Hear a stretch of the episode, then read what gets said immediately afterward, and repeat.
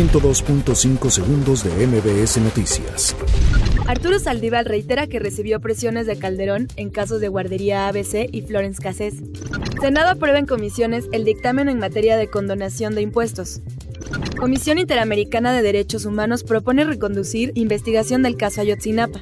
Secretaría de Hacienda y Crédito Público incorporará compra de bonos gubernamentales a través de CETE Directo. Sismo de magnitud 5 remese a Oaxaca. Reabren puente internacional en Matamoros tras 15 horas de bloqueo.